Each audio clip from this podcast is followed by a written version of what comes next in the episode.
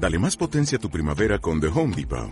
Obtén una potencia similar a la de la gasolina para podar, recortar y soplar con el sistema OnePlus de 18 voltios de Ryobi desde solo 89 dólares. Potencia para podar un tercio de un acre con una carga. Potencia para recortar el césped que dura hasta dos horas. Y fuerza de soplado de 110 millas por hora. Todo con una batería intercambiable. Llévate el sistema inalámbrico OnePlus de 18 voltios de Ryobi. Solo en The Home Depot. Haces más. Logras más. El Señor esté con vosotros. Lectura del Santo Evangelio según San Lucas. En aquel tiempo dijo Jesús a sus discípulos, Tened cuidado, no se os embote la mente con el vicio, la bebida y los agobios de la vida, y se os eche encima de repente aquel día, porque caerá como un lazo sobre todos los habitantes de la tierra Estad siempre despiertos, pidiendo fuerza para escapar de todo lo que está por venir y manteneros en pie ante el Hijo del Hombre. Palabra del Señor.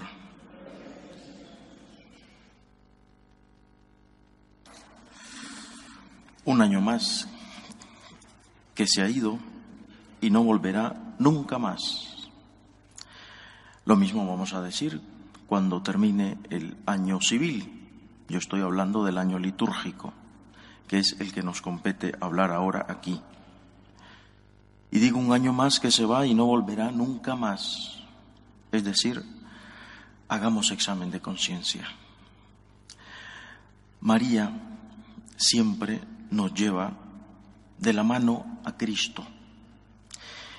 Y quiero que esta mañana sea un examen de conciencia iluminado por la vida de María. ¿Qué celebramos en el año litúrgico? Celebramos el misterio pascual de Cristo, toda la vida de Cristo y todos los misterios de Jesucristo. La intervención amorosa, divina de Dios en la historia del hombre. En la historia del hombre y de este hombre que eres tú de cada uno. Por lo tanto, la pregunta es, ¿cómo he vivido este año litúrgico? ¿Ha pasado como un año litúrgico más?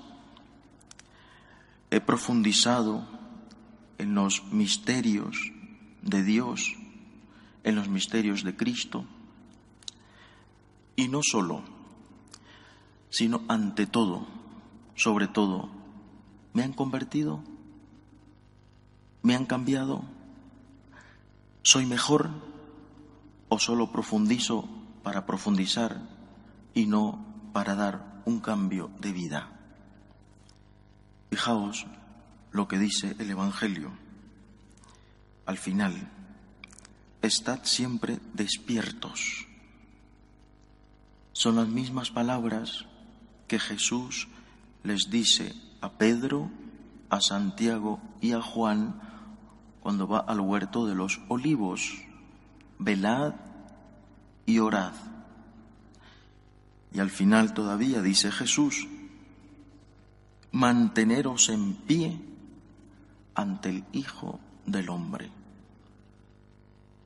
Solo hubo una mujer en toda la pasión que estuvo despierta y que se mantuvo en pie. Y no solo en la pasión, desde Nazaret hasta el recibimiento del Espíritu Santo fue la Virgen. La Virgen ya sabéis que casi no sale, no habla en el Evangelio. Y cuando habla, habla joyas, dice perlas. Sus palabras son un tesoro porque ella ante todo actúa, está detrás de la cortina actuando, manteniendo al Hijo. Hagamos un recorrido rápido. En Belén, antes mejor en Nazaret. El Espíritu Santo la encuentra en oración. Eres toda llena de gracia.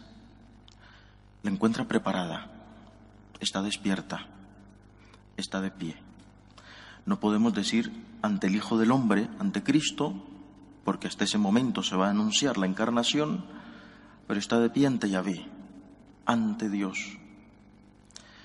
Después tienen que ir a Belén y no le da pereza. Se complica la vida, tiene que salir. La prueba durísima, siempre lo recordamos cada año, pero durísima, de aceptar de que su hijo nazca en una cueva hedionda de animales. Momento perfecto para tirar la toalla. Después la huida a Egipto. Siempre está despierta. Siempre se mantiene de pie ante el Hijo del Hombre. Después toda la vida, eh, tanto pública, hasta los 12 años más o menos, y la privada. ¿No os habéis puesto a pensar en el día a día de María? Que no nos dicen nada los evangelios. ¿Cómo fueron esos días? Pues yo me la imagino una mujer sencilla, cumpliendo con amor de mamá su deber, meditando en su corazón algunas cosas que a lo mejor le parecían raras que el niño hacía y decía, cumpliendo con su deber de esposa, con José, siempre han dicho los padres de la Iglesia algo maravilloso. Hay dos Trinidades, la Trinidad única, que es Dios, y luego la Trinidad de la tierra, que es la familia sagrada, María, Jesús y José. Esta vida de lo cotidiano, sin buscar hacer grandes cosas. José cumpliendo con su deber de llevar el sustento a casa, María cumpliendo con su deber de cuidar al niño y el niño cumpliendo con su deber pues de crecer en gracia, en sabiduría. Esto es, os digo de verdad, vivir el misterio. Cómo María está viendo a este niño ¿Qué pregunta se tuvo que haber hecho esta mujer? ¿Cuántas dudas le tuvieron que haber entrado y inmediatamente las disipaba? ¿Cuántas interrogantes? ¿Cuántas alegrías? ¿Cuántas sonrisas? ¿Cuántas satisfacciones? Etcétera. Después llega la vida pública. Todos los chismes siempre están a la orden del día que le querían matar, que lo querían tirar de un precipicio, que los judíos estaban encima de él, todo eso llega a oídos de María. Y después la pasión. Pero después de la pasión, la resurrección. Y después no le basta. A esta señora no le basta. Su hijo se va y se queda con sus apóstoles. Está despierta siempre, en pie, esperando la venida del Espíritu Santo. Por este estar despierto, despierta de María, por esta actitud de estar de pie, estaba María de pie, estaba en latín es estar de pie, junto a la cruz. Es que el Señor no le pudo haber dado otro regalo mejor que subirla al cielo en cuerpo y alma inmediatamente coronarla. Y nosotros, si ella vivió así, despierta, de pie ante el misterio, y nosotros cómo vivimos este año, pongámonos a pensar. Vamos a empezar la Navidad y la iniciamos con un tiempo de preparación que es el Adviento. Y fijaos que el adviento es ante todo un tiempo mariano, porque es la Virgen que está a la espera del niño.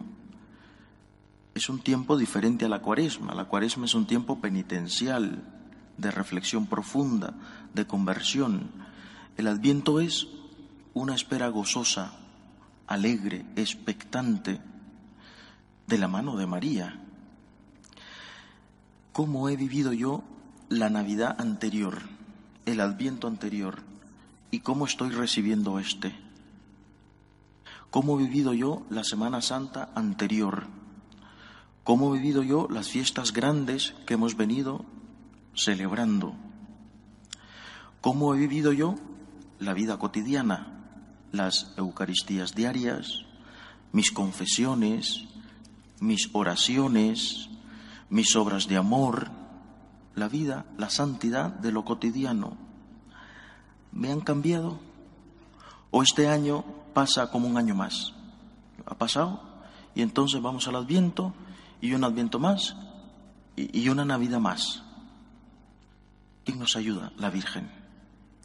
Si hay un modelo perfecto para amar a Cristo, se llama María. Por lo tanto, hoy en esta mañana sería maravilloso que reflexionáramos, que hiciéramos un examen de conciencia, hacer un balance de nuestra vida ¿eh? familiar, personal, quienes han muerto, quienes se han ido ya, quienes todavía están, cómo estoy distribuyendo mi amor a los demás, o la vida la veo como una aburrida rutina. Y eso se refleja en mi vivencia espiritual. Vengo a misa por venir, cumplo por cumplir los domingos.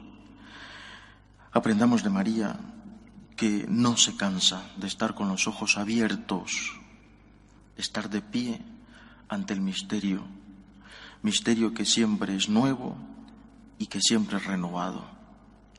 ¿Qué cuentas le vamos a dar hoy a Jesús? Fijaos que curiosamente el cristiano celebra más el fin del año civil, el 31 de diciembre, cuando esa fiesta no es nada. Dar gracias porque ha terminado el año, pero litúrgicamente no es nada. La fiesta litúrgica es el 1 de enero, eh, Santa María, Madre de Dios. ¿eh? Donde debemos hacer el examen de conciencia es hoy. Hoy por la tarde ya es adviento, ya terminó un año y ya ha pasado y no volverá. ¿Cómo lo he vivido? En todo caso, no os aflijáis tampoco, nunca es tarde. Va a empezar un adviento más. ¿Cómo me estoy preparando para entrar a este tiempo de espera, a este tiempo de espera gozosa, alegre, pero reflexiva también? Que María nos ayude a penetrar a las profundidades del misterio pero no lo olvidéis, no solo por reflexionar, pensar, profundizar, sino para cambiar. Este es el regalo que Cristo quiere de nosotros. María meditaba todo en su corazón y luego lo llevaba a la vida práctica. Esto es lo que Dios nos pide. Que el Señor nos bendiga y que nos dé la gracia de vivir este adviento que iniciamos hoy por la tarde de una manera profunda, gozosa, reflexiva que nos lleve al cambio. Nos ponemos de pie.